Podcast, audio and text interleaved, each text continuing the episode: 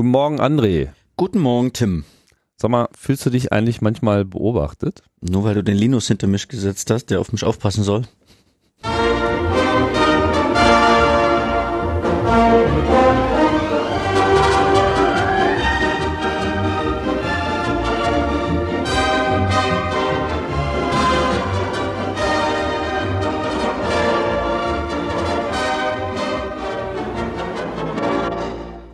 Logbuch Netzpolitik, die 118. Ausgabe. Ich bin's, der Tim. Und äh, Linus ist nicht da, passt aber auf, wie wir schon gehört haben. Und äh, dafür begrüße ich André, André Meister. Hallo. Hallihallo.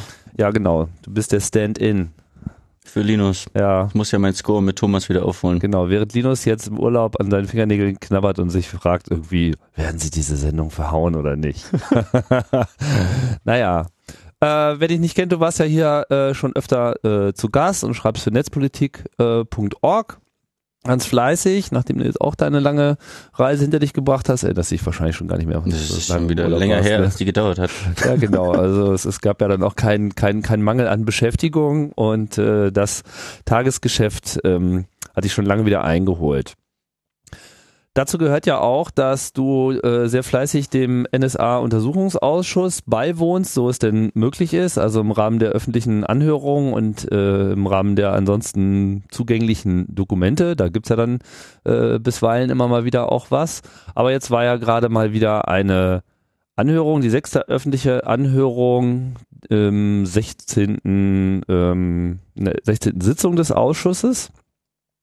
Das findet ja dann immer schön im Bundestag statt, in einem von diesen, Sitzungssälen. in diesen runden, das sind auch mal diese runden Dinger, ne?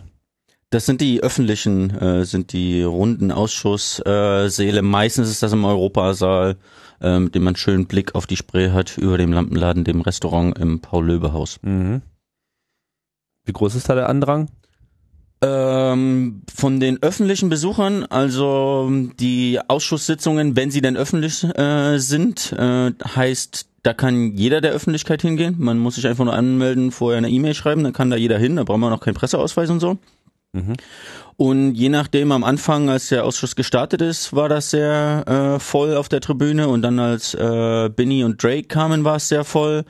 In den letzten Sitzungen hat sich das so ein bisschen eingependelt. Am Anfang sind diese, äh, ist die Besuchertribüne meistens so ein Drittel voll. Äh, aber je nachdem, wie lang das geht, und das geht durchaus auch mal bis Mitternacht, äh, sitzt man da zum Schluss dann nur noch zu fünf da oder so. Äh, Mitternacht und wann fing es dann an? Äh, meistens Mittag um zwölf, aber das wird dann unterbrochen durch diverse Sachen mit, die Abgeordneten müssen ins Plenum vom Bundestag zu einer namentlichen Abstimmung. Dann müssen die teilweise untereinander nochmal klären, so welcher Teil ist jetzt öffentlich, welcher ist jetzt nicht öffentlich und so. Das geht manchmal hin und her. Verstehe. Also das ist jetzt nicht so einmal so zack hinsetzen, Ausschuss fertig aus, sondern es ist so ein Prozess. Hoffentlich, äh, manchmal ist es tatsächlich so, es geht um zwölf, äh, also letzte Woche ging's, stand um zwölf drauf und es ging dann halb drei los, aber normalerweise ist es so, es geht um zwölf los mit einem öffentlichen Teil und solange wie der öffentliche Teil geht, wird das durchgezogen. Leider ist, äh, ja, wird das manchmal unterbrochen und das passiert ein bisschen anders. Bisschen Flexibilität mitbringen. Was gab's denn äh, diesmal Schönes Neues zu äh, hören? Wer wurde denn da vernommen? Waren wieder die Herren und Damen mit den lustigen Namen? Ja, eigentlich, sollten, eigentlich sollten Frau K und äh, nee, Frau F. Punkt und Herr F. Punkt kommen, aber zum Herr F. Kam es gar nicht mehr. Äh, Nochmal, um das aufzulösen, äh, das sind äh, BND-Mitarbeiterinnen und äh, und Mitarbeiter, die nur per Initialen genannt werden, um ihre ja, Identität zu schützen. Und die Initialen sind auch gar nicht von ihrem Real Name, sondern von ihrem Deckname. Also dürfen keine Fotos von denen gemacht werden. Äh, in der let vorletzten Sitzung war das der Leiter der Dienststelle in Bad Aibling, der in öffentlicher Sitzung war und dann auch noch ein Leiter eines Fachbereichs, in dem Kies Ex-Kisco eingesetzt wird. Und in der letzten Sitzung, letzten Donnerstag, war das die Frau Dr. F. Punkt. Das ist die Datenschutzbeauftragte des Bundesnachrichtendienstes. Und die hat tatsächlich, also eigentlich sollte man sich nicht allzu viel von diesem Ausschuss erwarten, weil das ist so wie der Rest der demokratischen Kontrolle von Geheimdiensten. Man kriegt halt das mit, was in den, was irgendwie an die Medien kommt oder was sie die Geheimdienste einem geben, wie hier, das dürft ihr wirklich erfahren. Wir geben euch das frei. Das ist ja nicht so, dass die ein Recht hätten, dass die juristisch durchsetzen könnten, da reingehen und sich Akten angucken können oder wie das wirklich funktioniert. Äh, Umso schöner war es, die Datenschutzbeauftragte da zu haben. Die hat nämlich dann tatsächlich mal aus dem Nähkästchen geplaudert. Sie ist dafür verantwortlich, dass äh, das Bundesdatenschutzgesetz eingehalten wird im Bundesnachrichtendienst. Nun, leider wird sie nicht dafür verantwortlich, dass auch das G10-Gesetz eingehalten wird mit dem, äh, und das gab dann einige Kompetenzsachen hin und her, so wenn es konkrete Überwachung gibt, da hat, damit hat sie nichts zu tun, dafür mhm. ist das G10-Gremium da. Aber so allgemein, dass das Bundesdatenschutzgesetz eingehalten wird, dafür ist sie da. Und es gibt dann so eine Sachen wie, äh, Wenn es eine neue Datenbank gibt, dann gibt es da ein firmliches Dateianordnungsverfahren und dann muss sie das prüfen, ob das bestimmte Zugriffsrechte und Löschpflichten äh, und Sicherheitsvorkehrungen hat, ehe die Datenbank genutzt werden darf. Stellt sich heraus, das haben die ihr gar nicht immer gesagt. Also nach Snowden äh, und dann teilweise erst letztes Jahr im November kam irgendwie die Abteilung technische Aufklärung. Das ist die Abteilung, die für das ganze SIGINT, also so das äh, Abschnurscheln digitaler Kommunikation äh, zuständig ist, kamen auf sie zu und haben gemeint, äh, hier, mh, hm, Frau Dr. F. Punkt, wir müssen Ihnen da mal noch zwei Datenbanken nennen, die bisher aus Gründen irgendwie runtergefallen sind. Und zwar waren das die Datenbanken Inber äh, und Veras. Und die sind einmal ein äh, Inhaltsspeicher äh, von Telekommunikation, also E-Mails, Telefonanrufe und so, wo hunderttausende äh, Kommunikationsinhalte sind. Hat man ihr nicht gesagt. Warum sollte sowas auch die Datenschutzbeauftragte wissen? Also? Das ist bestimmt nur ein bedauerliches Missverständnis. Äh, und die andere Datenbanken ist so eine mega Vorratsdatenspeicherung mit Millionen und Abermillionen Einträgen, äh, wo also Meta-Verbindungen, Verbindungsdaten, wer wann wo mit wem kommuniziert hat über E-Mail, Telefon und so weiter und so fort. Ähm, das, was das Bundesverfassungsgericht abgeschossen hat, macht ja. natürlich der BND trotzdem weiter. Sagt aber äh, Bescheid, dass das macht? Zumindest nicht der eigene ne, der hat ja noch nicht mal der Datenschutzbeauftragten Bescheid gesagt. Mhm, genau, das mit mhm. den Datenbanken war eine lustige, was heißt lustig, so lustig ist das gar nicht, äh, aber eine interessante Erkenntnis aus dieser Sitzung. Das heißt, sie hat quasi jetzt der, im Rahmen der Befragung gesagt, dass sie davon sehr spät erst Kenntnis erhalten hat und hat hier überhaupt erstmalig von diesen Datenbanken berichtet oder wusste man das schon, dass es die gibt? Äh, es gab von äh, einem Vorläufer von der Inbed-Datenbank, die nennt sich Veras 4 und auch von äh, Veras äh, gab es schon mal in bei Spiegelberichten so eine Seitennote, da ist der Name mit aufgetaucht. Hm. Äh, aber wofür die stehen, was da drin gespeichert wird und was der Prozess ist und vor allem, dass sie die Datenschutzbeauftragte darüber nicht informiert haben, das war mir zumindest neu. Hm, ähm, verstehe. Hat ja der Ausschuss tatsächlich schon mal was gebracht an ja, der Stelle. Es gab auch noch weitere interessante News in dem Ding, äh, in der Sitzung. Zum äh, ein anderes Ding ist, äh, die der BND betreibt ja diese Satellitenabhörstation in Bad Aibling. Äh, das ist auch ganz offiziell so, dass da Kommunikation von Satelliten äh, abgehört wird, dass da auch Daten von Glasfasern und von Frankfurter Internetknoten ankommen und so. Das wollen die nicht so wirklich zugeben und das erfährt man dann auch wieder aus der Süddeutschen mit dem Namen Iconal. Äh, aber offiziell ist das da für Satelliten abhören. Und da hat sie gemeint, naja, ist äh, auf deutschem Boden mit deutschen Mitarbeitern, äh, also ist das eine ziemlich deutsche Angelegenheit, ist ja auch im Auftrag des deutschen äh, Nachrichtendienstes, also gilt da ja auch deutsches Gesetz, BND-Gesetz, ne? Mhm. Hat sie dem äh, Präsidenten des äh, BND, Schindler, gesagt und der meint, mm, nee, weil ist ja im Himmel die Satelliten und deswegen äh, müssen wir uns nicht an BND-Gesetz halten, weil genau, die, wir greifen die Telekommunikation ja da ab. Außerhalb des offiziellen Luftraums. Genau, völlig oh. losgelöst von der Erde. Gott. Oh Mann. Genau, und dann ging das ein bisschen hin und her. Sie hat gesagt, äh, nee, und der äh, BND-Präsident hat gesagt, doch. Und äh, übrigens, wenn du mir widersprichst, dann habe ich recht. Und deswegen ist das bis heute die offizielle Rechtsauffassung des BND, dass beim Satellitenabhören in Bad Aibling äh, das BND-Gesetz nicht gilt was man auch in das größere Bild einordnen kann, denn in der allerersten öffentlichen Sitzung des äh, Untersuchungsausschusses hatten wir drei äh, renommierte äh, Verfassungsrechtler da, die gesagt haben, die komplette Auslandsüberwachung vom BND ist auch rechtswidrig, weil die da nämlich so tun, als müssten die sich in Afghanistan nicht an deutsche Gesetze halten, müssen sie aber genauso. Die müssen da auch, selbst wenn sie Afghanen anhören, haben die auch Grundrechte, die sie genauso beachten müssen, scheren sie sich aber auch noch nicht drum. Hm. Insofern, dass das BND-Gesetz nicht nur ja, wie ist das der schöne Spruch aus den, äh, fast alle Menschen sind Ausländer, fast überall. Äh, und dass man fast überall auf der Welt das deutsche Gesetz bricht, ist das eine und jetzt bricht man es aber auch in Deutschland. Hm. Fragt sich jetzt, ob die Satelliten selber auch Grundrechte haben. Hm, keine Ahnung. Es gibt ja natürliche Personen und juristische Personen. Keine Ahnung. Du bist doch der Weltraum- und Satellitenexperte. Wahrscheinlich gibt's auch noch so technische Personen oder so. Die haben dann keine Grundrechte. Bestimmt bald Cyborgs. Oh weia. genau, das sind dann so lustige Sachen, die man äh, im Ausschuss erfährt. Ja, ich habe noch eine Frage zu dieser Veras-Datenbank. Also du hast ja gesagt, das ist so ein bisschen Vorratsdatenspeicherung. Also welche Daten, wurde denn das gesagt, welche Daten da jetzt tatsächlich drin landen? Also handelt es sich hierbei um Telefonverkehr oder Internetverkehr oder beides? Ähm, ich nehme an, Telefon und also Ver- äh, Verbindungsinhalte, äh, was dann so wirklich Kommunikationsverbindungsinhalte sein dürften, wie äh, Telefonate, Telefongespräche, SMS, E-Mails und so.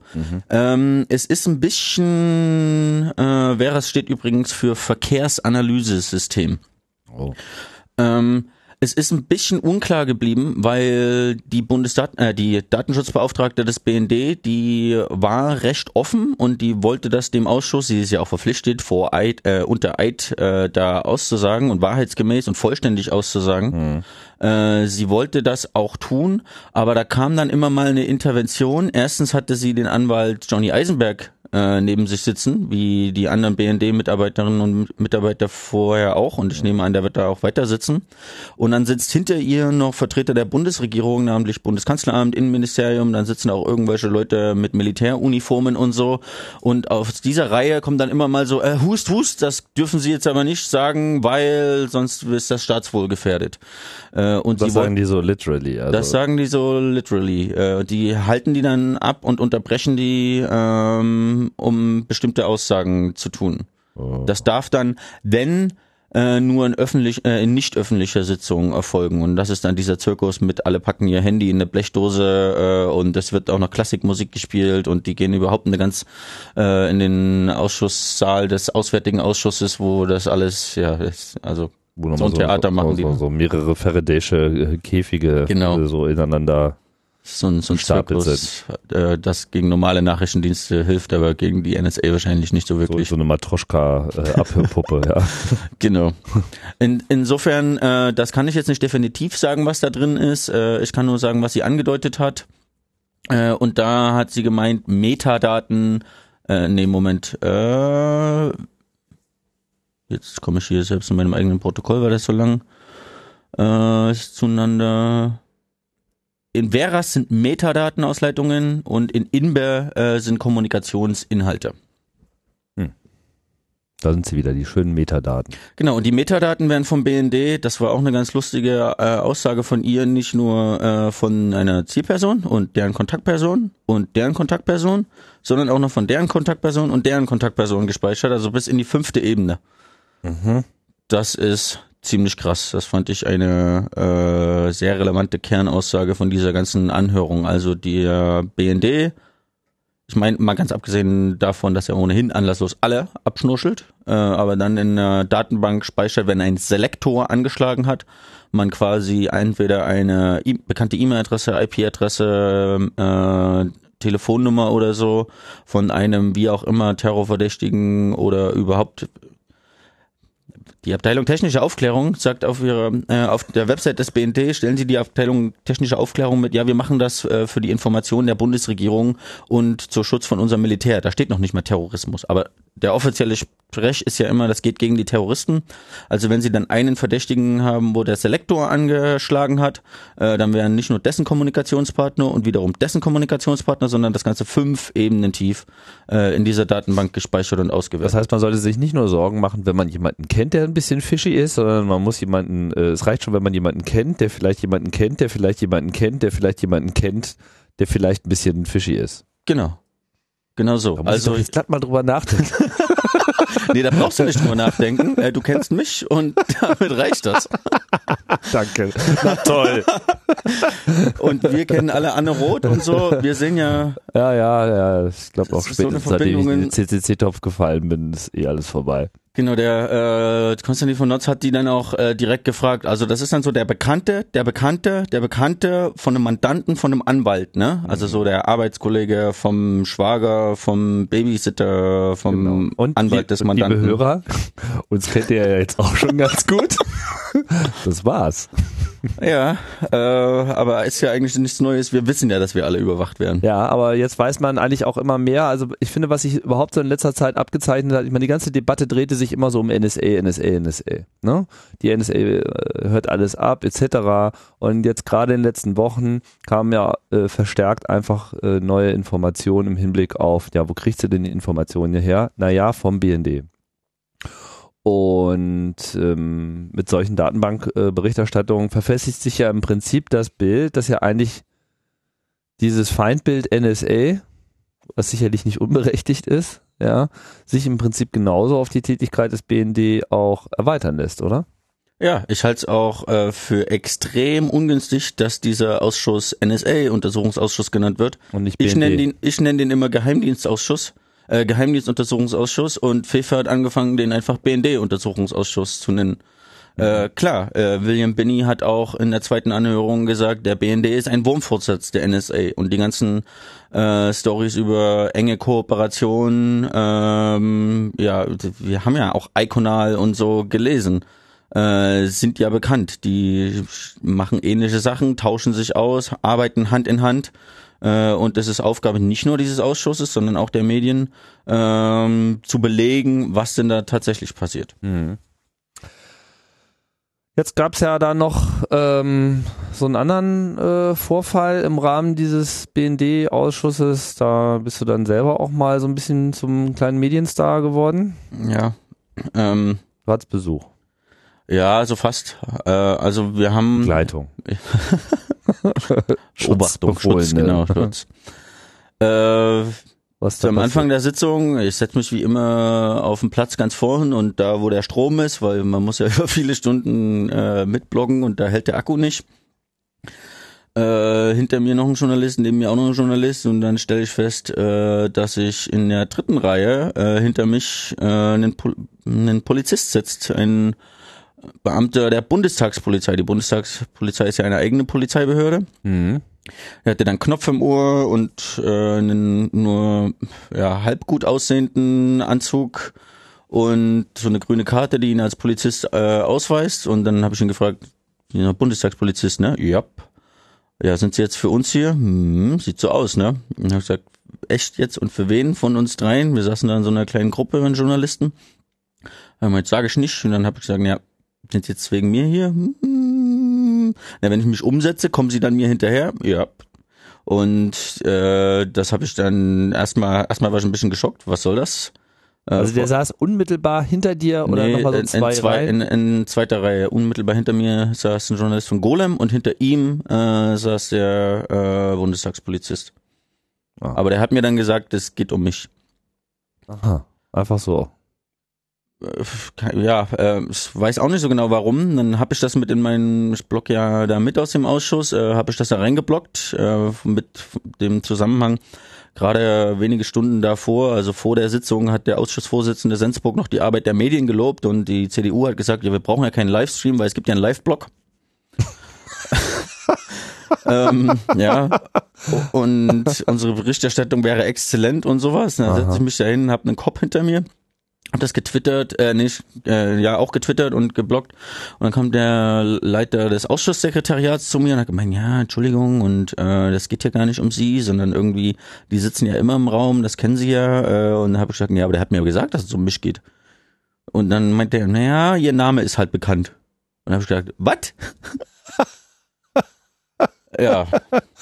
Das, Das kann hat man ja wohl hoffen, dass denen irgendwie dein Name bekannt ist, aber auch der aller anderen Journalisten. Ja, aber genau, wenn da Leindecker oder Maskulo drin gesessen hätten, die äh, die Iconal-Story gebrochen hätten, äh, dann glaube ich kaum, dass der Name ist auch bekannt, dann glaube ich kaum, dass die einen Kopf hinter sich gesetzt äh, bekommen hätten. Ich weiß auch nicht so genau, warum das äh, passiert ist.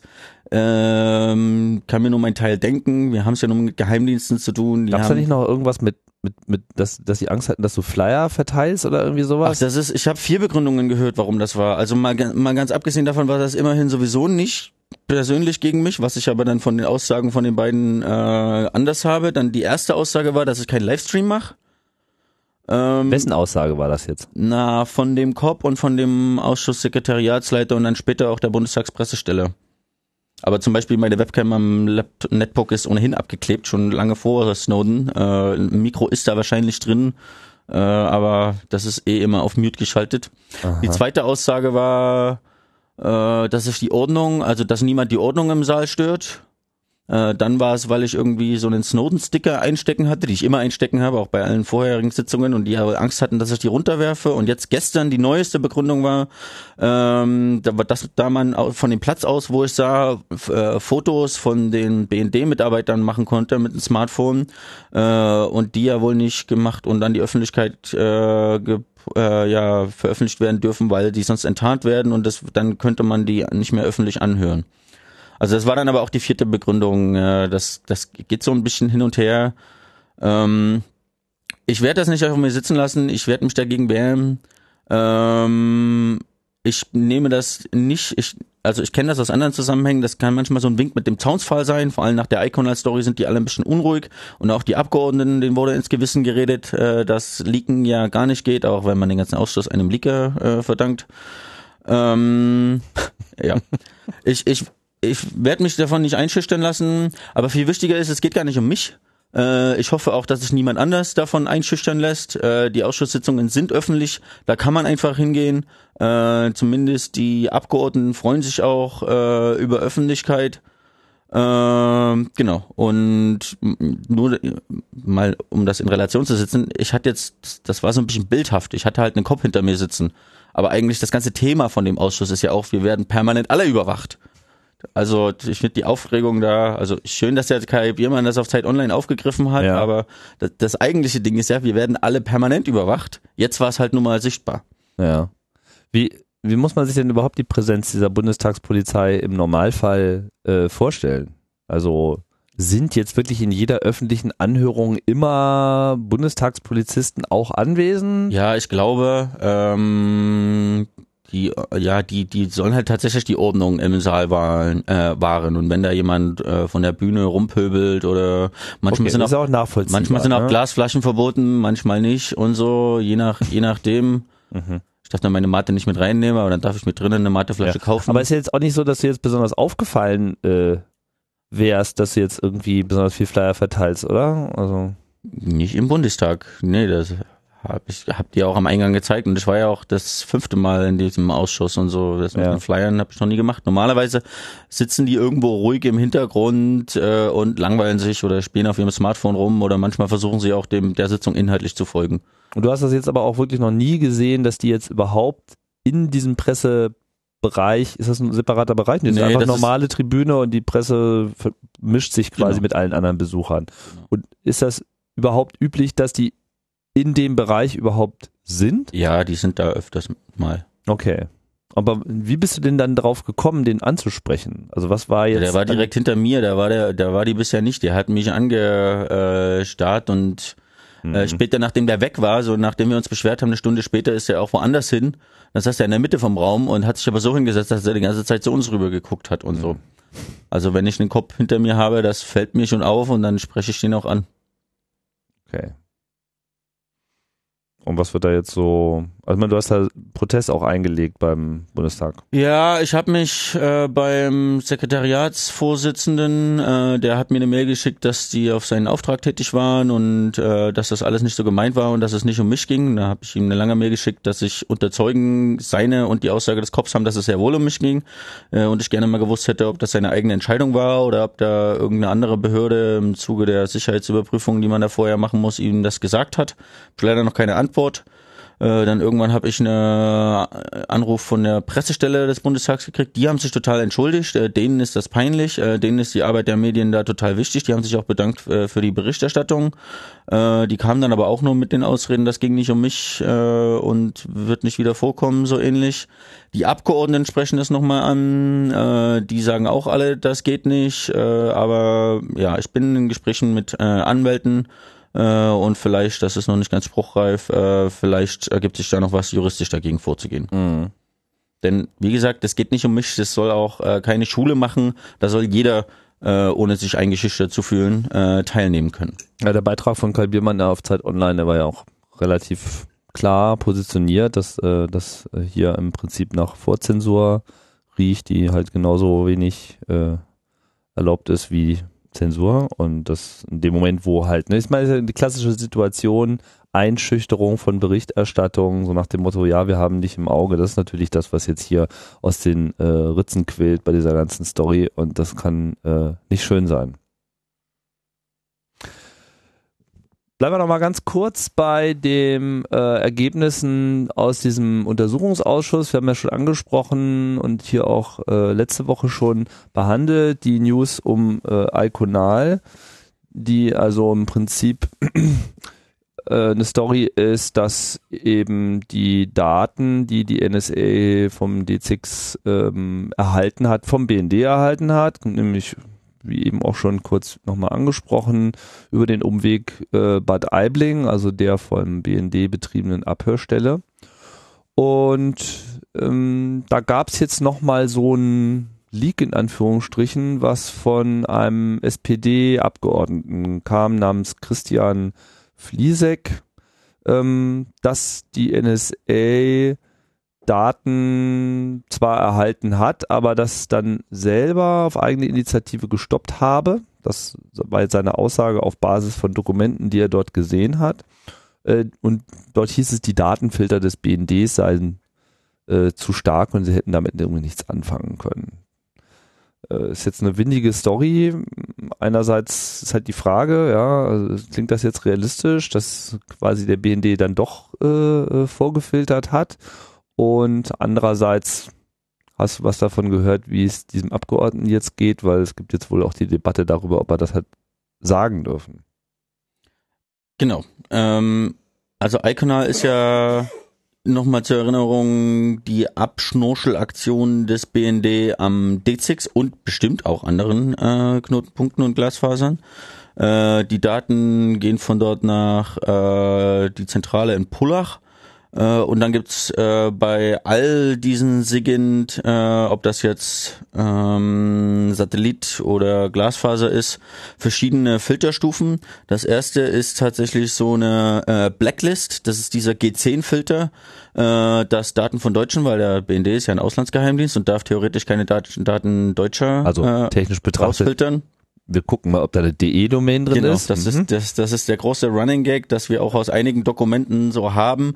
Äh, das wird nicht alles sein, äh, aber tatsächlich ist da unter anderem dabei ist eine deutsche IP-Adresse, ist das eine E-Mail von einer DE-Domain äh, oder ist das eine Telefonnummer mit einer Plus 49 und so. Die, die sind noch komplexer, aber das ist auch Bestandteil davon. Äh, und danach, in einem zweiten Schritt, gibt es noch so, äh, so Whitelists mit den Selektoren. Und Selektoren sind eben verschiedene Identifikationsmerkmale, wie eben äh, eine Telefonnummer, eine E-Mail-Adresse, eine IP-Adresse, eine Gerätenummer äh, oder auch ein Cookie äh, eine Browser-ID und so. Es gibt da, es gibt Dutzende, äh, die NSA hat bestimmt mehr als Dutzende, hat wahrscheinlich über 100 Selektoren, äh, die dann aus diesem großen Pool nochmal äh, rausgefiltert werden. Und ähm, leider haben, sind die Iconal-Akten nicht öffentlich, deswegen können wir uns nicht aus den Primärquellen äh, informieren.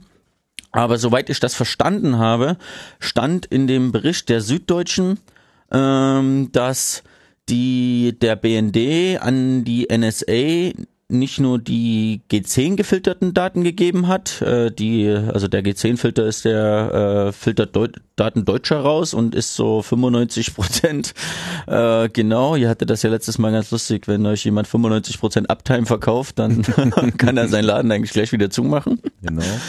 Ähm, sondern ähm, der, also es ist klar, dass nicht nur bei Glasfaser, sondern auch bei Satelliten äh, der BND Selektoren von der NSA kriegt äh, und eben nach bestimmten Handynummern, E-Mail-Adressen und so weiter in den Datenströmen filtert, äh, raussucht und die dann an die NSA gibt. Jetzt klang das in der Süddeutschen so, die äh, NSA kriegt alles, was G10 gefiltert ist.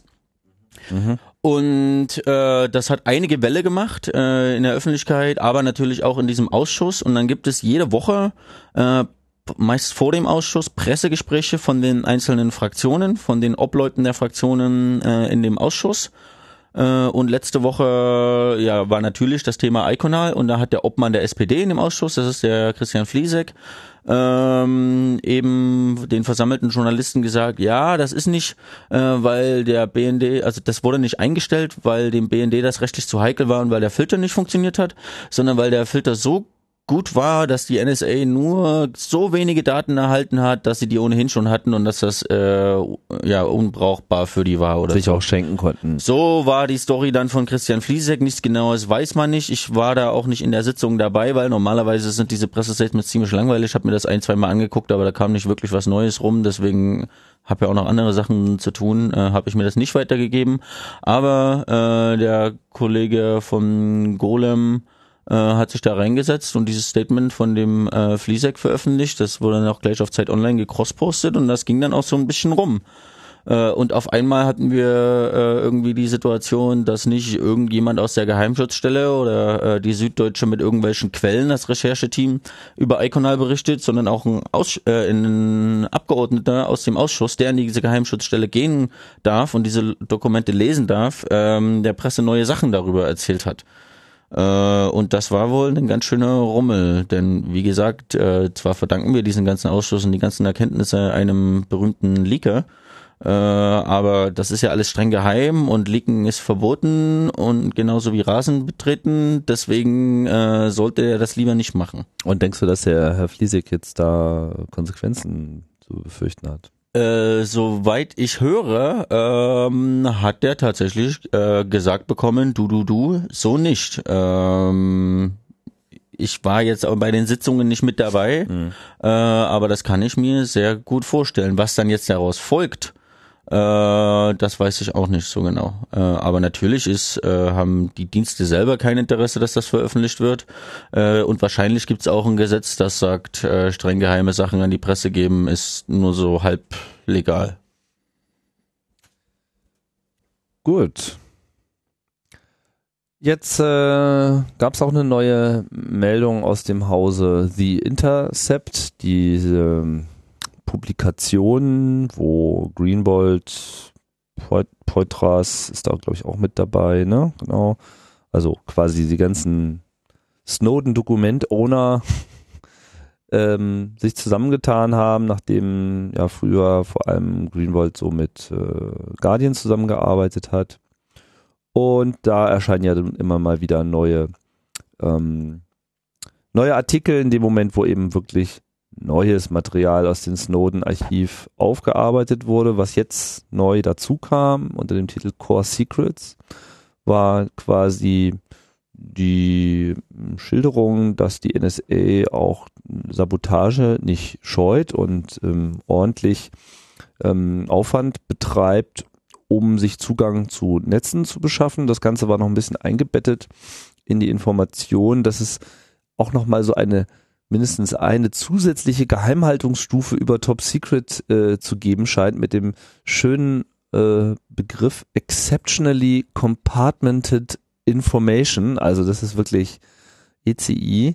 Ja, also so geheim war gestern, ja, also äh, heute sind äh, heute ist Information außerordentlich äh, abge ja, übersetzt man denn das jetzt am besten? Abgeschottet. Abgeschottet, ja. Und ähm,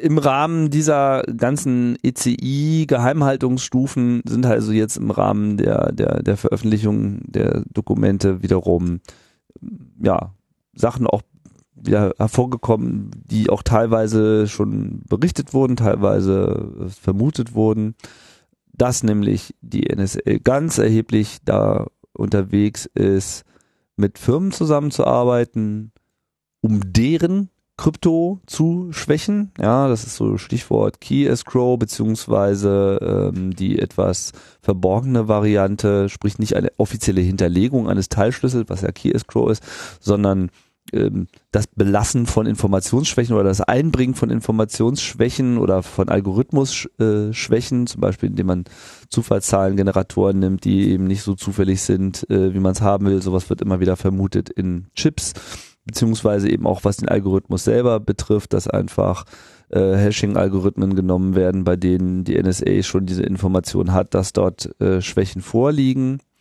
Es gab ja eine entsprechende Vermutung einer ähnlichen Zusammenarbeit mit RSA. Das ist, ich weiß nicht ganz genau, so richtig belegt äh, das nicht, hat, das oder? ist nicht widersprochen. Das hat Reuters letztes Jahr gebracht und die haben da auch eine Summe von 10 Millionen Dollar oder so. An die Summe erinnere ich mich nicht ganz genau. Also RSA hat dem widersprochen. Ne? Es gab ja dann auch Ja, äh, die Firmen widersprechen dem immer, Naja. die NSA hat ihnen äh, nicht widers äh, widersprochen. Ja, und es gut. gab ja dann auch in der äh, Community ist, glaube ich, die das Major Consensus Narrative. Also es gab ja dann auch diese Konferenz von RSA, RSA Security, wo sich eben einige Leute geweigert haben, äh, da mitzumachen, dahin zu gehen, Mhm. eben weil Reuters ein paar Wochen vorher diese Story gebracht hat und weil das sehr plausibel ist, wie alles von den Snowden-Dokumenten, was wir bisher wissen, Ja. äh, wie so ziemlich nichts von dem offiziell widersprochen wurde. Da heißt es dann nur, can neither confirm nor deny. Aber wenn das falsch gewesen wäre, hätten die sofort äh, wahrscheinlich presserechtliche Klagen und sowas und Verleumdung, Falschdarstellung äh, dran. Also auch die Reuters-Story, äh, außer von, ja natürlich weiß ich von nichts, aber das ist ja auch ein Problem, denn wenn sie was wissen, dann dürfen sie ja auch nichts sagen. Das sehen wir auch beim Ausschuss. Äh, wenn dann der Leiter vom äh, D6 kommt, dann ist der äh, vom deutschen Gesetz verpflichtet, unter Eid dem Ausschuss die Wahrheit und die vollständige Wahrheit zu sagen. Aber in der Kooperation mit dem BNDE ist er verpflichtet, niemals nur irgendjemand auch nur einen, auch nur anzudeuten, dass es sowas gibt. Das wird noch eine spannende rechtliche Frage.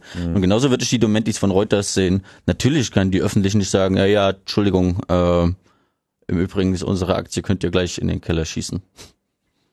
Also ja, es ist bekannt, äh, dass die NSA auf verschiedenen Stufen ähm, Krypto sabotiert. Äh, schon in, allein in der Konzeptionsphase, äh, dann in der, in der Internet Engineering Task Force und so. Äh, an den Algorithmen, äh, in den Standards, dann aber auch in der Implementierung. Und wir hatten letztes Jahr äh, einige Stories, äh, das war auch von Glenn und auch im äh, Guardian, ähm, dass sie ja Firmen infiltrieren, äh, um dort schwächere Standards einzusetzen, teilweise äh, mit offizieller Kooperation, teilweise wissen die Firmen auch gar nichts davon. Äh, die schicken dann einfach NSA-Mitarbeiter als normaler Mitarbeiter in die Firmen. Äh, das ist dann auch gut, damit äh, der Chef, Firmenchef sagen kann, äh, ich weiß von nichts. Ähm, aber das war und eine so äh, eine krasse Story war auch noch das Abfangen von Paketen. Wenn man sich im Online-Shop eine Hardware klickt, äh, aber auf einen Selektor äh, in der Liste hat, dann blinkt irgendwo eine Lampe und dann kommt das Paket äh, ein, zu einer besonderen Paketstation und dann wird da noch ein kleiner Chip eingebaut oder ausgebaut, äh, je nachdem. Und dann kommt's zu dir. Aber bisher äh, war so die Story, dass das äh, auf US-Boden äh, mit US-Firmen äh, passiert. Äh, und jetzt die neue Story von den Core Secrets ist eben, dass das auch weltweit passiert. Unter anderem, da wurden drei äh, Staaten namentlich genannt. China, Südkorea, aber eben auch Deutschland. Also die NSA ähm, arbeitet auch mit, äh, was heißt arbeitet mit deutschen Firmen zusammen, infiltriert äh, deutsche Firmen, hat auch äh, wahrscheinlich so eine Paketabfangstationen in Deutschland. Äh, und das ist jetzt die News aus diesen, diese Geheimhaltungsstufe kannte ich auch nicht, so nach VSNFD und Secret und Top Secret und darf nur der Präsident wissen, gibt's dann eben auch noch Exceptionally Compartmented Information. Äh, darauf haben sie ein bisschen gewartet, bis jetzt äh, der Film von Laura rauskommt, weil in diesem Zusammenhang, äh, da wird das, soweit ich weiß, auch drin genannt. Genau, da gibt's ja jetzt auch wieder so eine ganze Reihe von neuen äh, Abkürzungen, die man da äh, lernen darf, unter anderem TAREX, äh, Target Exploitation, das betrifft wohl im Wesentlichen diese Hardware-Attacken, ähm, die eben jetzt auch in Südkorea, Deutschland, eben China äh, hier nachgewiesen wurden oder dokumentiert wurden. Ja, das äh, ich weiß gar nicht, was man dazu überhaupt noch alles noch äh, sagen soll. Ja, das ist ein bisschen- Es ist, es ist wirklich Es ist so normal hardcore. geworden, oder? Ja, das, ist, wirklich hardcore. Wir, so eine News vor zwei Jahren und das ganze Internet hätte sich zwei Wochen lang aufgeregt. Nach einem anderthalben Jahr Snowden News ist das so wie wieder einen Baustein. Ja, haben wir es doch alle schon immer gewusst. Krass, oder? ja, Das ist normal, dass die komplette digitale Welt von den Diensten sabotiert wird. ja, es ist ja, es ist wirklich echt, echt krass, ja. Äh, Vor allem, wenn man sich mal so vorstellt, es würde jetzt jemand mal, das wird hoffentlich auch, hoffentlich auch bald mal passieren, aber irgendwann keine Ahnung, irgendwann sind ja dann vielleicht diese Dokumente auch mal abgearbeitet. Ich meine, wir, wir hängen jetzt schon seit über einem Jahr an diesem Tropf und äh, es kommt immer noch wieder was Neues raus und äh, es fügt sich halt immer mehr zu einem Bild. Was ich in gewisser Hinsicht auch, also ist ja nicht so, dass das jetzt vorgehalten wird. Es ist einfach sehr viel Material, was überhaupt erstmal aufgearbeitet werden muss, gelesen werden muss, verstanden, in Bezug gesetzt werden muss, etc. Ich finde es insofern schon sehr bemerkenswert, wie dort äh, gearbeitet wird von diesem Kernteam und anderen ähm, beteiligten Journalisten, dass sie es überhaupt geschafft haben, das so aufeinander aufbauend auch in gewisser Hinsicht äh, zu präsentieren. Wäre das alles auf einmal irgendwie gekommen, was ja unmöglich überhaupt zu fassen gewesen wäre, ähm, wäre, glaube ich, die Wirkung auch nicht so nachhaltig. Und es macht so ein bisschen so den Eindruck, als ob wir noch in einem Jahr hier sitzen und es kommen nochmal neue Erkenntnisse, äh, weil einfach so viel passiert. Ja, es ist ähm, wirklich ähm, krass und äh, finde es auch immer wieder erstaunlich, wie solche Behörden dann auch in so kurzen Zeiträumen, weil wir reden ja hier wirklich auch jetzt im Prinzip von Sachen, die nicht sehr viel älter als zwei, drei Jahre sind und die aber auch alle irgendwie erst in diesem Jahrtausend so richtig begonnen haben. Also so ein Zeitraum von zehn, ähm, zehn Jahren eigentlich, so eine Dekade, was so eine Organisation oder die ganzen Geheimdienste an sich überhaupt alles so unternehmen und in Bewegung setzen und miteinander in Korrelation setzen, wo man schon fast nicht die Möglichkeit hat, das überhaupt zu verstehen, wenn man es erzählt bekommt, geschweige denn sich vorzustellen, was das überhaupt für eine logistische, organisatorische Aktion ist, das alles überhaupt erstmal loszutreten, beziehungsweise überhaupt auch diese kriminelle Dynamik äh, zu, zu entwickeln, das auch alles zu betreiben. Ja? Also ähm, irgendwann wird es dann vielleicht mal so einen schönen Film geben, der dann äh, mit tollen 3D-Animationen uns äh, all diese ganzen Abkürzungen und Aktivitäten in Zusammenhang bringt und dann äh, wird das bestimmt ein ganz spannender Kinoabend. Ob das dann in irgendeiner Form von den Menschen und dem politischen System mehr verstanden wird, ähm, da habe ich mittlerweile so ein bisschen meine Zweifel, weil eigentlich jeder, der jetzt auch gerade im deutschen politischen System unterwegs ist, diese Chimäre mit, na ja, die, die Amerikaner machen da was und wir können ja nichts dagegen tun und wir müssen ja gut Freund sein, die ist irgendwie, die verblasst und er setzt sich in zunehmendem Maße in so ein Five Eyes hin, Five Eyes her.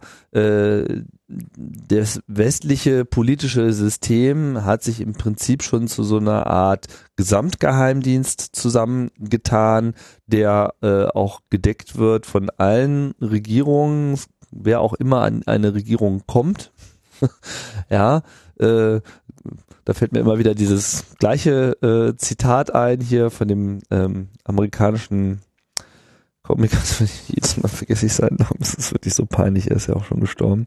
Ja, also dieses neue Präsident wird gewählt so und als erstes wird er in so einen Raum äh, geführt, wo ihm dieser Film gezeigt wird. So hier Roll that Film und so nicht und hier äh, Kennedy Assassination aus einem anderen Winkel, den man bisher noch nicht kannte und wenn der Film zu Ende ist, any questions?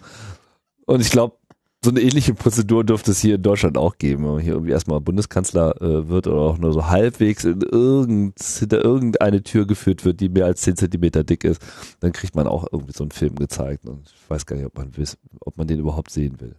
Ja, tatsächlich. Äh, die große Obama war ja auch die große Hoffnung aller Bürgerrechtler.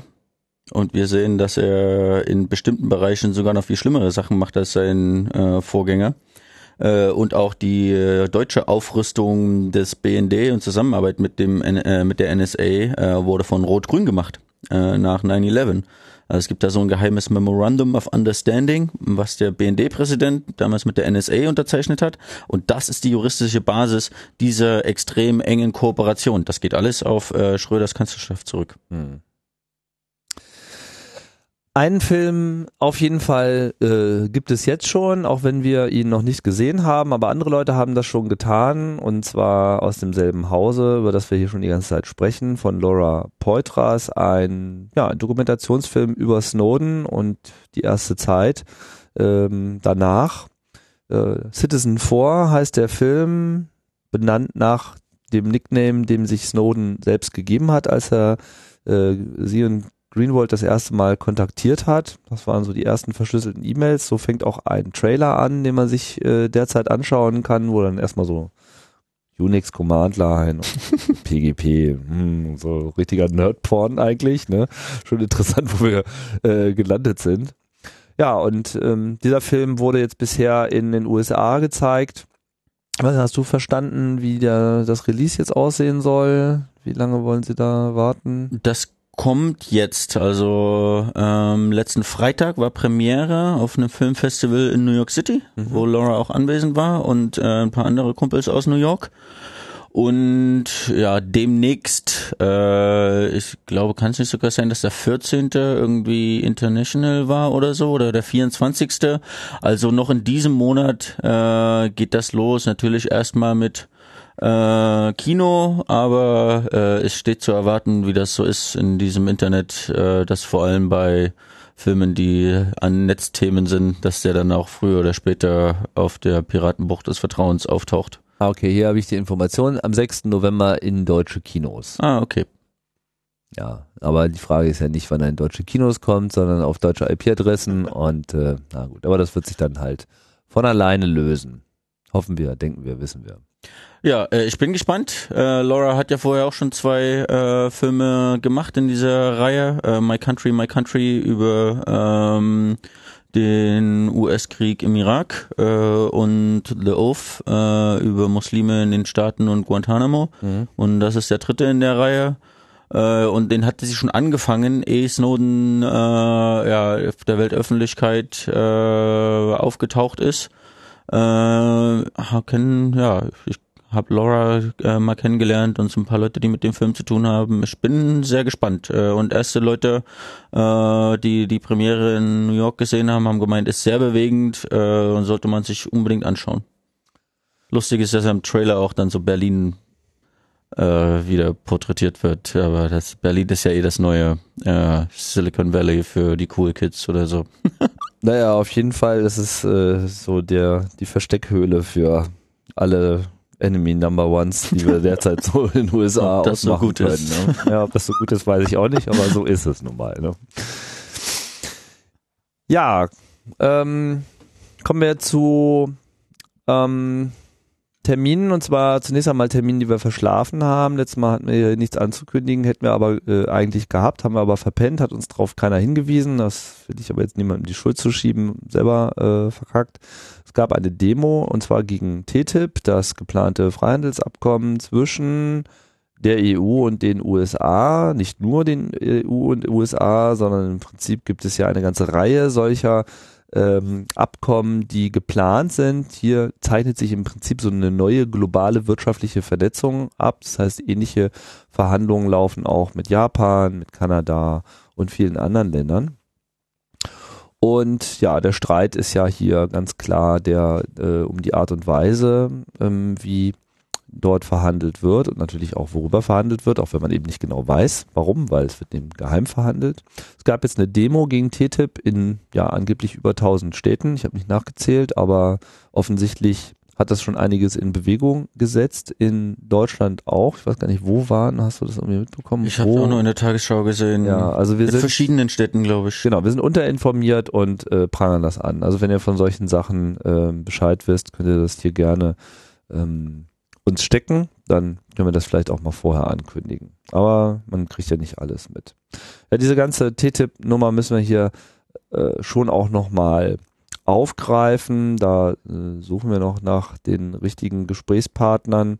So oder so, es gibt einen interessanten Artikel, auf den man vielleicht nochmal verweisen kann, auf Zeit Online von Sven Giegold von den Grünen, der diesem ganzen TTIP-Ding ähm, unter anderem sehr aktiv ist, der auch äh, zu der Gruppe gehörte, die ähm, dieses Verhandlungsmandat der EU für die TTIP-Verhandlungen mit der USA vor einem Jahr schon äh, geleakt hat und da TTIP Leak EU. Das Dokument soll ja jetzt im Prinzip auch öf öffentlich gemacht werden, was ganz lustig ist. Ja, es ja. ist irgendwie schon öffentlich und jetzt ähm, preist sich quasi die EU mit dieser äh, Transparenzinitiative. Nur ein Verhandlungsmandat ist halt das eine. Das ist nicht mehr als ein Notizpapier, wo drauf steht, naja, wir könnten ja mal darüber reden und das sind so erstmal jetzt in der ersten Verhandlungsstufe das, was wir als akzeptabel ansehen, etc. Das gibt schon mal einen Einblick. Aber die eigentlichen Verhandlungen selber sind halt nach wie vor hinter geschlossenen Türen. Der Zugang von ähm, Non-NGO äh, sprich Unternehmensverbände etc. oder auch einzelne Unternehmen scheint sehr groß zu sein. Da wurde man nachgezählt, man kam so auf 92 Prozent aller Lobbytreffen drehen sich eben mit solchen Organisationen. Und was ich auch noch nicht so verinnerlicht hatte, dass es wohl auch einen ganz interessanten Dokumenten-Schwarzmarkt zu geben scheint im europäischen Parlamentsumfeld, wo also mit der richtigen Menge Geld auch Dokumente mal beschafft werden können. Ja, Leaks sind ja dann meistens kostenlos, aber hier gibt es offensichtlich auch eine ganz gute Zweitverdienststrecke ähm, für manche Mitarbeiter, Parlamentarier, weiß man nicht, wer das dann letzten Endes macht. Das ist natürlich auch keine schöne Sache. Zumal, ja, jetzt gibt's ja gerade auf EU-Ebene auch so dieses ganze äh, gibt doch mal eure Zweiteinkommen an und so, wo ähm, ähnlich wie auch im Bundestag da sehr fishy Kategorien gemacht werden und es nicht wirklich klar ist. Äh, es ist wohl nur eine Minderheit, die wirklich sehr gut verdient, die dann aber sehr wohl, ähm, ob der Rest genug Geld hat, um das Leben zu bestreiten und dann auf diesen Schwarzmarkt ausweichen muss, wissen wir nicht. Aber sowas wird hier berichtet von einem halbwegs Insider. Ja, und ähm, was er auch noch interessant beschrieben hat, dass ja äh, sowohl EU-Parlamentarier teilweise eben Zugänge haben, auch diese Dokumente einzusehen. Das ist dann wieder so eine ähnliche Situation hier wie beim Untersuchungsausschuss. Ja, da gibt es dann so einen Leseraum, da muss man dann irgendwie Stifte und Mobiltelefon, Kameras etc. alles draußen lassen. Das heißt, man muss das so alles äh, im Kopf speichern. Ähm, und die Regelungen sind wohl für EU-Parlamentarier noch ein bisschen härter, als sie für äh, Mitglieder des Bundestags gelten. Fand ich eine ganz interessante Information. Ich kann jetzt nicht genau wiedergeben, worin dieser Unterschied besteht, aber es ist äh, teilweise weniger restriktiv, was den Zugang zu Dokumenten betrifft. Also da ist auf jeden Fall noch eine ganze Menge äh, mehr möglich auf EU-Parlamentsebene dort den Parlamentsmitgliedern mehr Einblick zu geben. Und das wäre natürlich schön. Ja, das ist schon äh, vom Prozess her äh, ziemlich kritikwürdig. Da werden äh, einerseits mit den USA bei TTIP, aber auch mit Kanada bei CETA äh, riesige Abkommen verhandelt, die Auswirkungen auf alle äh, Einwohner dieser Regionen und wahrscheinlich auch noch den Rest der Weltwirtschaft haben. Äh, und die Verhandlungen sind geheim. Teilweise wird noch nicht mal bekannt gegeben, wer denn jetzt äh, in welcher Position, geschweige denn den Namen für die EU dort am Verhandlungstisch sitzt und wo die Verhandlungsrunden sind. Ähm, es gibt aber manche Lobbyisten, die bei diesen Verhandlungsrunden äh, mit drin sitzen dürfen, im Gegensatz zur Öffentlichkeit und im Gegensatz zu manchen gewählten Abgeordneten. Das ist total skurril. Mhm. Dann gehen Verhandlungen über Jahre und äh, Abgeordnete und die Öffentlichkeit versuchen, fragen natürlich permanent nach, dürfen wir auch mal was erfahren, dürfen wir auch mal was erfahren. Ab und zu gibt's mal so einen kleinen Leak und so. Äh, aber erst in den letzten Monaten, also bei TTIP, das wird ja noch verhandelt, aber bei CETA, das so ein bisschen als Blaupause für TTIP gilt, äh, haben wir das jetzt schon gesehen. Ähm, die Abgeordneten wissen bis zum Schluss nicht offiziell, was denn da drin steht äh, nur so grobe Linien, die dann die Kernfragen auch in der Öffentlichkeit debattiert werden und die von der Kommission äh, dann auch an die Öffentlichkeit äh, bekannt gegeben werden. Aber erst äh, als die Verhandlungen so ziemlich fertig waren äh, und an die Mitgliedstaaten auch geschickt wurden, weil die hatten das ja vorher auch noch nicht. Ähm, ach, ich habe ich hab einen Haufen IFG-Anfragen gestellt und so. Gibt es mal das aktuelle CETA, äh, das aktuelle TTIP? Und da hieß es immer, erst hieß es, haben wir nicht, äh, haben uns noch nicht zugeschickt oder ist noch nicht fertig, deswegen können wir dir das noch nicht schicken. Ähm, dann irgendwann wurde es verschickt und dann hat die Tagesschau so den Grundvertrag äh, äh, geleakt das waren aber nur 500 Seiten. Der eigentliche Vertrag von CETA ist aber 1600 Seiten. Dann äh, haben wir gefragt, so jetzt ist es aber verschickt, jetzt wollen wir, jetzt wollen wir das aber auch mal haben. Dann hat mir das äh, Wirtschaftsministerium gesagt, ja, Nick ist zwar fertig und liegt uns vor, aber können wir die nicht geben, weil das würde die internationalen Beziehungen zu Kanada äh, beeinträchtigen.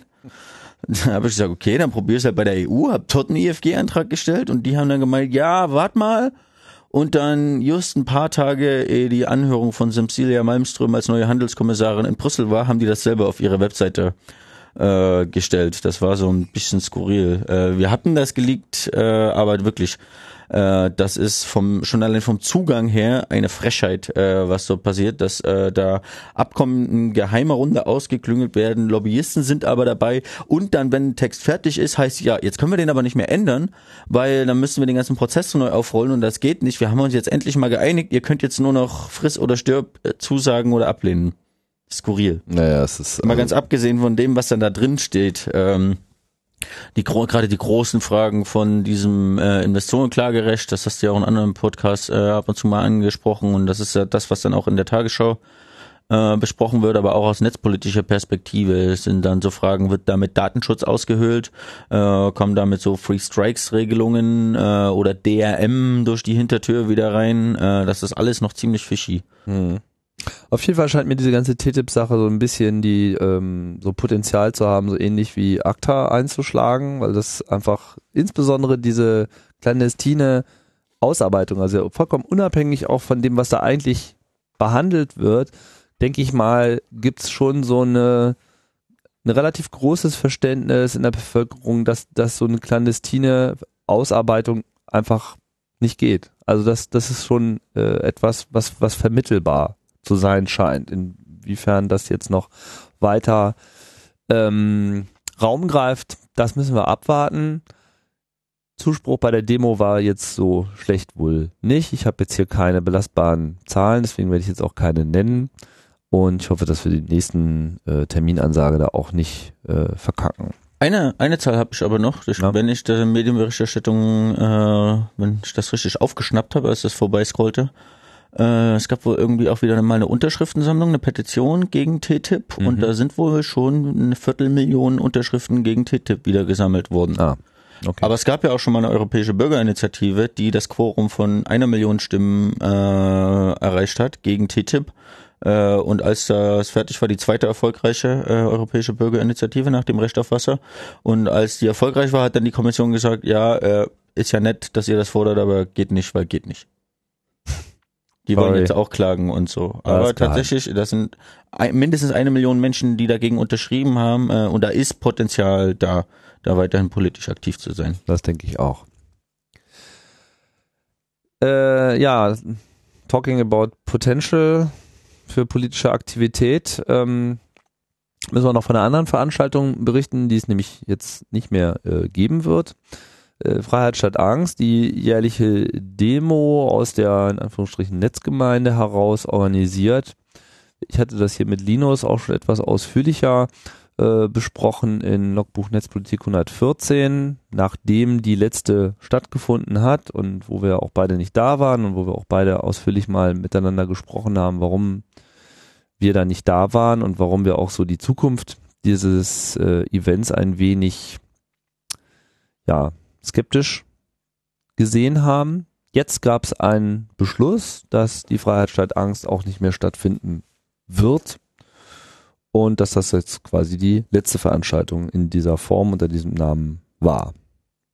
Weißt du da genaueres? Genau. Es gab äh, ein Nachbereitungstreffen vom Demo-Bündnis Jetzt muss ich ein bisschen aufpassen und so ein bisschen politisch ausgleichend sprechen, denn ich habe ja da durchaus auch eine Meinung, die auch auf dem Treffen vertreten, aber was da ungefähr rauskam, ist, ähm, alle waren sich einig, dass dieser Name äh, überhaupt nicht tauglich ist, äh, um Leute zu ziehen. Hm.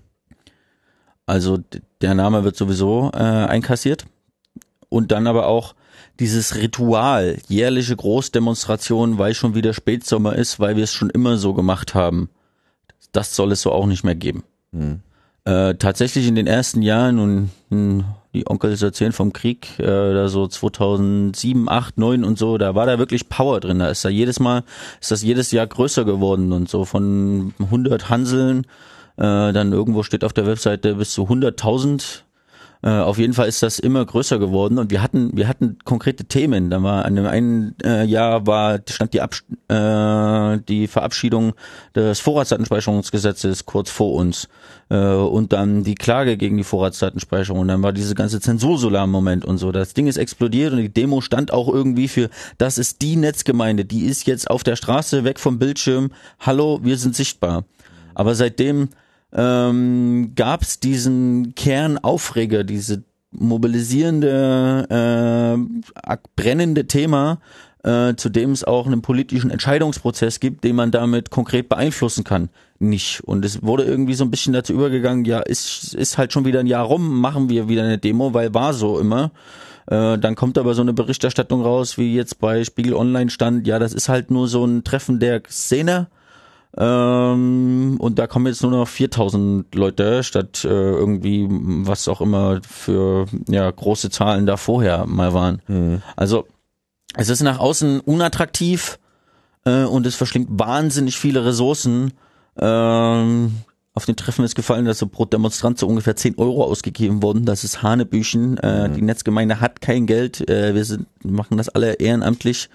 Äh, großen Teil. Äh, wir müssen mit unseren äh, Ressourcen ja haushalten äh, und es gibt viele, viele kleine punktuelle themenbezogene Aktionen. Und es gab die Idee, mehr auf sowas äh, zu achten und nicht jetzt, äh, auch hat der Vergleich gefallen, schon weil wieder Spätsommer ist, was zu machen. Was bringt einen Castor-Protest drei Wochen nachdem der Zug durchgefahren ist?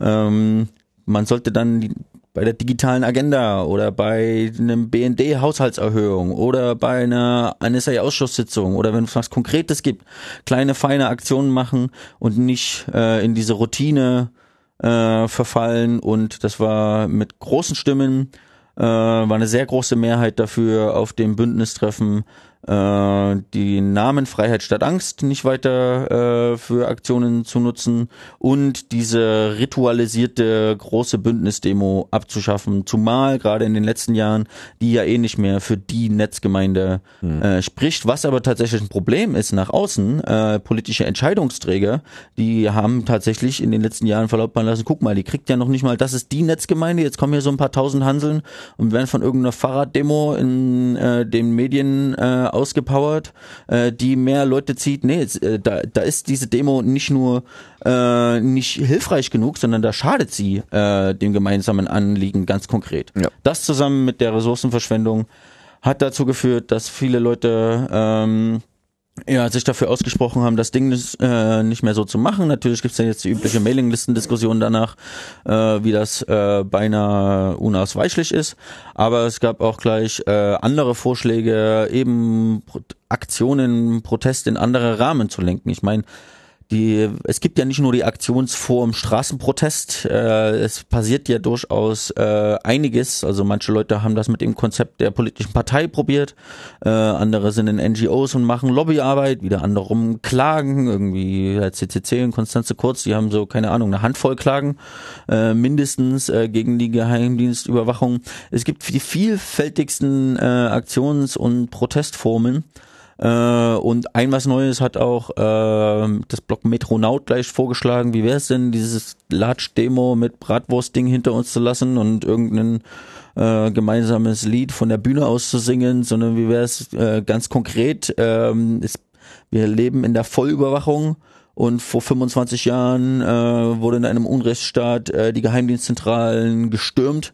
Wie wäre es, äh, sowas mal auszuprobieren, mehr zivilen Ungehorsam zu leisten, ähnlich wie es auch äh, Blockaden von Nazi-Demos, Blockaden von Castro-Transporten gibt. Äh, so eine Aktionsformen, äh, zum Beispiel, warum nicht einfach mal die BND-Zentrale stürmen, mal auszuprobieren, mal als Vorschlag äh, in die Runde geworfen. Äh, ich fand das äh, ganz spannend das haben wir jetzt genug Zeit, äh, darüber nachzudenken, die, und die Ressourcen nicht wieder an dieses Ritualdings da zu binden äh, von Geld und Personalien, sondern uns zu überlegen, was wollen wir politisch, wie können wir das am besten erreichen, welche Ressourcen haben wir dafür, lass uns das angehen. Ja, also bei mir rennst du damit äh, ohnehin offene Türen ein. Das ist so im Wesentlichen eigentlich genau das, was wir schon äh, vor ein paar Wochen hier so diskutiert haben. Und auch ich bin ein großer Freund. Ähm, vielleicht an dieser Stelle mal für inspirierte Menschen. Ähm, ich habe mal einen Podcast gemacht im Rahmen von Die Gesellschafter, schon ein bisschen her, aber äh, nach wie vor aktuell, wie ich finde, mit ähm, einem Vertreter von Camp Act. Äh, muss gleich nochmal nachschlagen wie der Gesprächspartner hieß, den ich mich Günther Metzges und äh, das war sehr interessant, nicht? Weil, also Camp Act, wer das nicht kennt, ist ja so ein auch so ein linksorientiertes äh, Bündnis, wo ähm, per Mailingliste im Wesentlichen immer wieder äh, Leute aufgefordert werden, ähm, mitzumachen bei spezifischen Aktionen, die sehr zielgerichtet sind und sehr punktiert sind. Gab es einige Beispiele, was ich sehr, ähm, was ich sehr überzeugend fand, war zum Beispiel der Einfluss, der auf ähm, einzelne Bundestagsabgeordnete gemacht wurde, ähm, vor allem bei äh, vor Wahlen. Ja, also das war dann, glaube ich, konkret jetzt hier die die die äh, wie heißt nochmal, Ilse Ilgner? Ilse Eigner. Ilse Eigner, genau, die ja damals ähm, auch zuständig war für Verbraucherschutz und die dann in ihrem eigenen Wahlkreis Veranstaltungen gemacht hat. Und dort sind dann die Leute irgendwie aufgeschlagen und haben einfach die konkrete Posse, die quasi auf ihrer eigenen Wahlkampfveranstaltung ähm, auftauchte, verdickt mit Leuten, die einfach gesagt haben, hier hör mal, genverarbeitete äh, Futtermittel etc. Wir sind äh, dagegen. Und sowas hat natürlich eine ganz andere Wirkung, weil erstmal man erreicht unmittelbar die Leute, die entscheiden. Ja, also es ist nicht irgendwie eine abstrakte Truppe, die irgendwo in Mitte, äh, inmitten von Touristen im Kreis läuft, während die anderen sich in der Nase bohren oder am Wochenende sind. Und Eichhörnchen im Tiergarten. Und Eichhörnchen im Tiergarten, genau. Äh, ja, es, es sind dann im Idealfall halt auch genau die Politiker, die sich mit einem speziellen Themenfeld auch quasi qua Amt befassen müssen oder eben als Sachpolitiker in diesem Bereich unterwegs sind. Und man hat auch eine, eine unmittelbare Ansprache. Also man steht mit denen am selben Ort und kann die Argumente äh, mehrfach auch im Idealfall ja auch zivilisiert und geordnet und halbwegs sortiert äh, rüberbringen. Das ist einfach in seiner ganzen Effizienz und vor allem auch in seiner Kostenstruktur, ja. Ich meine, da muss man jetzt nicht 10 Euro pro Teilnehmer äh, ausgeben, um das überhaupt zu ermöglichen.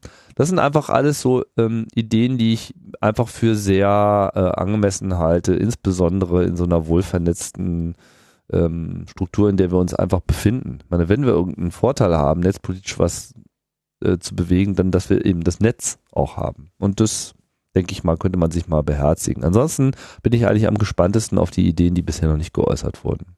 Hier gibt es einfach Potenzial. Ja, wir hatten sowas auch schon äh, in der Netzgemeinde, also die äh, ehemalige Justizministerin Brigitte Zypris hat auf der Republika gesagt, in meinem Wahlkreis hat keiner Vertrauen verloren, weil die Geheimdienste uns alle überwachen. Und das haben wir verblockt und das haben das Leute aus dem lokalen CCC gelesen und sind zu ihrer nächsten äh, Sitzung im Wahlkreis hin. Und da war das unmittelbar Thema. Und mhm. sowas ist wirklich pointiert, zielgenau. Man hat einen Adressat, man hat einen thematischen äh, Aufhänger äh, und das ist auch mal was Neues, äh, als immer nur dieselbe äh, Runde zu drehen. Genau. Gut, kommen wir zum äh, Ende. Diesmal haben wir noch ein paar äh, Termine. Schöne Musik lassen wir jetzt mal weg. Äh, das ist alles sehr äh, kurzfristig hier äh, am 16.10. morgen, genau, zum morgen früh. dieser Aufnahme. Morgen früh, genau. Also wer das hier immer alles äh, quasi live, fast live hört, hat noch eine Gelegenheit dabei zu sein. Eine Demo veranstaltet von der äh, digitalen Gesellschaft in Berlin gegen Geheimdienste. Da kann man also dann doch noch mal ein bisschen auf der Straße rumlatschen, oder? Ja, ähm, also wer da wer, wer das vermisst. Naja, es, es geht ja nicht nur um äh, die Large-Demo äh, des gemeinsamen Ablaufens, äh, sondern man kann ja mit einer kleinen, feinen Demo durchaus pointiert auch, äh, was wir morgen vorhaben, ist äh, den Icona-Überwachungsskandal, dass der BND elementar mit verstrickt ist äh, in die äh, Komplettüberwachung der Menschheit äh, sichtbar zu machen und auch den Leuten, die politisch dafür verantwortlich sind. Also eine kurze Demonstration geben, äh, die natürlich auch sehr für Fotos äh, geeignet ist, um dann in den Stockarchiven zu landen und bei dem nächsten Mal, wenn irgendwie der Switch mit dem Cat5-Kabel äh, fotografiert werden soll für die Überwachung, äh, man stattdessen mal äh, coole Bilder hat, die man auch in die Medien nehmen können. Also wir nennen den Adressat Bundeskanzleramt, wenn wir, äh, wenn wir starten, also wir haben große Radome gebastelt äh, wollen ihn vor das Bundeskanzleramt stellen äh, und dann aber auch vor Brandenburger Tor der US-Botschaft und dann aber auch den Entscheidungsträgern das direkt zeigen, äh, bis rüber zur Brücke vom ARD äh, Hauptstadtstudio, wo der BND jetzt habe ich Fehlversprechen angenommen, wo der BND-Untersuchungsausschuss äh, tagt, nämlich aus dem Sitzungssaal wird man dann diese Abschlusskundgebung dieser kleinen, aber feinen, nicht ressourcenverschlingenden Demo auch sehen können. Äh, quasi die Leute, die für die Aufklärung da sind, kriegen das unmittelbar zu Gesicht und nicht nur die Touris und Eichhörnchen im Tiergarten. Äh, das wird morgen eine Demonstration sein. Bisher ruft da die digitale Gesellschaft dazu auf. Äh, ich glaube, es ist noch nicht ganz spruchreif, aber ich glaube, das werden nicht die einzigen bleiben, die aufrufen. Äh, das wird man dann heute in diesem Internet noch mitbekommen. Okay, wir rufen auf jeden Fall auch auf. Morgen früh um 10 Bundeskanzleramt. Genau.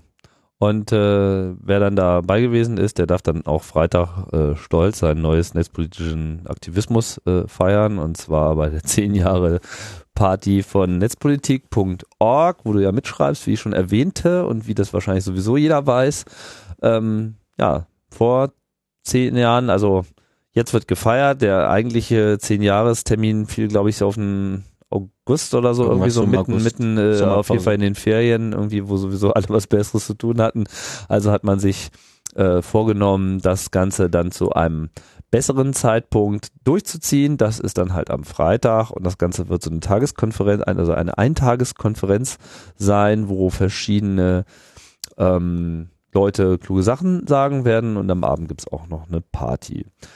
Aber. Genau, Domain ist 10.netzpolitik.org und genau. wenn dieser Podcast rechtzeitig erscheint und nicht erst in 500 Jahren angehört wird äh, und ihr eine Mail schickt, dass ihr äh, auch Netzcommunity TM oder äh, Aktivist oder wie auch immer seid, schickt mir eine Mail, dann könnt ihr noch auf die Freundschaftsliste für einen ermäßigten Eintritt.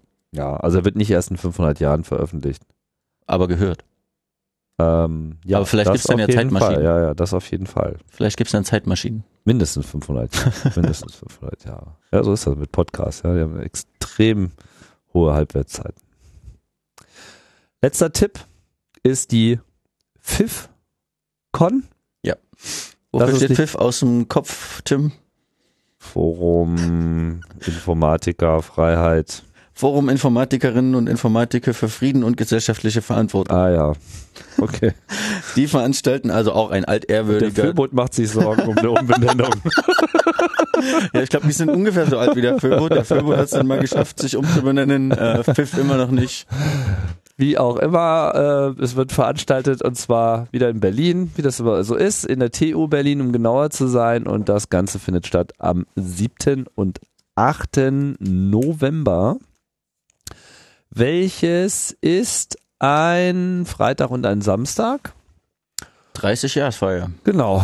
Das Ganze findet statt unter dem Titel Der Fall des Geheimen, ein Blick unter den eigenen Teppich. Und ähm, hier wird halt nochmal genauer analysiert, wie denn so der Kenntnisstand ist über die deutschen Geheimnisse, die Rolle Deutschlands so im internationalen System, Echelon, Prism, Iconal, sprich so die letzten 10, 15 Jahre an Überwachungshistorie und äh, entsprechender Berichterstattung. Wer also hier noch nicht ausreichend Überblick erhalten hat, könnte es unter Umständen dort. Empfehlen wir. Der CCC auch. Genau, ja, ist ja auch was von Krieger dabei, Konstanze Kurz dabei, Wolfgang Neskowitsch sei angefragt, Anne Roth, Peter Schaar, Herr Sensburg angefragt, aber kommen wird. Also der Vorsitzende des NSA-Untersuchungsausschusses, ich weiß nicht, der wird sich das bestimmt sparen. Hans-Christian Ströbele kommt wahrscheinlich, Andi Müller-Magun. Also, ja, viele äh, übliche Verdächtige und noch ein paar, die ich nicht äh, kenne. Ah, Wolfgang Koy ist auch noch dabei. Also, ja, eine sehr interessante ähm, personelle Zusammenstellung und vielleicht seid ihr ja auch mit, da, äh, mit dabei und macht die personelle Zusammenstellung noch interessanter. Womit wir am Ende dieser Ausgabe ankommen werden. Internet ist alle. Internet ist alle. Du musst jetzt auch äh, hurtig weiter Bericht erstatten. Ich muss auch noch ein bisschen arbeiten neben so einer Konferenz am Freitag. Auch ja. noch. Und morgen ist wieder Ausschusssitzung. So, so. Morgen ist schon wieder Ausschusssitzung. Ja, könnt ihr alle hinkommen. Müsst ihr nur heute euch noch anmelden, per Mail schreiben. Morgen ist Ausschusssitzung vom Untersuchungsausschuss. Deswegen ja. machen wir ja die Demo morgen, damit die Ausschussmitglieder das sehen. Ah, okay. Das heißt, man kann entweder bei der Demo teilnehmen oder im man Ausschuss kann, sitzen. Man kann erst an der Demo teilnehmen und äh, der Ausschuss wird einen nicht öffentlichen Teil haben von elf bis so ungefähr zwölf, der dann ähm, aus dem man dann unsere Demo sehen kann. Ah. Und ab zwölf oder später geht der öffentliche Teil los. Man kann also unmittelbar anschließend dann reingehen. Verstehe. Das ist ja praktische Erwägung, die muss man ja durchaus hier nochmal anführen. Geplant. Hammer. Okay, na gut, dann ist ja sozusagen euer Nachmittag schon verplant. Ja, aber ansonsten haben wir jetzt eigentlich nichts mehr zu berichten, oder? Nö, Internet ist alle. Bis Freitag zu unserer Party. Genau. Und äh, in diesem Sinne wünschen wir euch äh, alles Gute und ich hoffe, ihr hattet wieder etwas Spaß bei Logbuch Netzpolitik. Wir sagen Tschüss und bis bald. Ciao, ciao.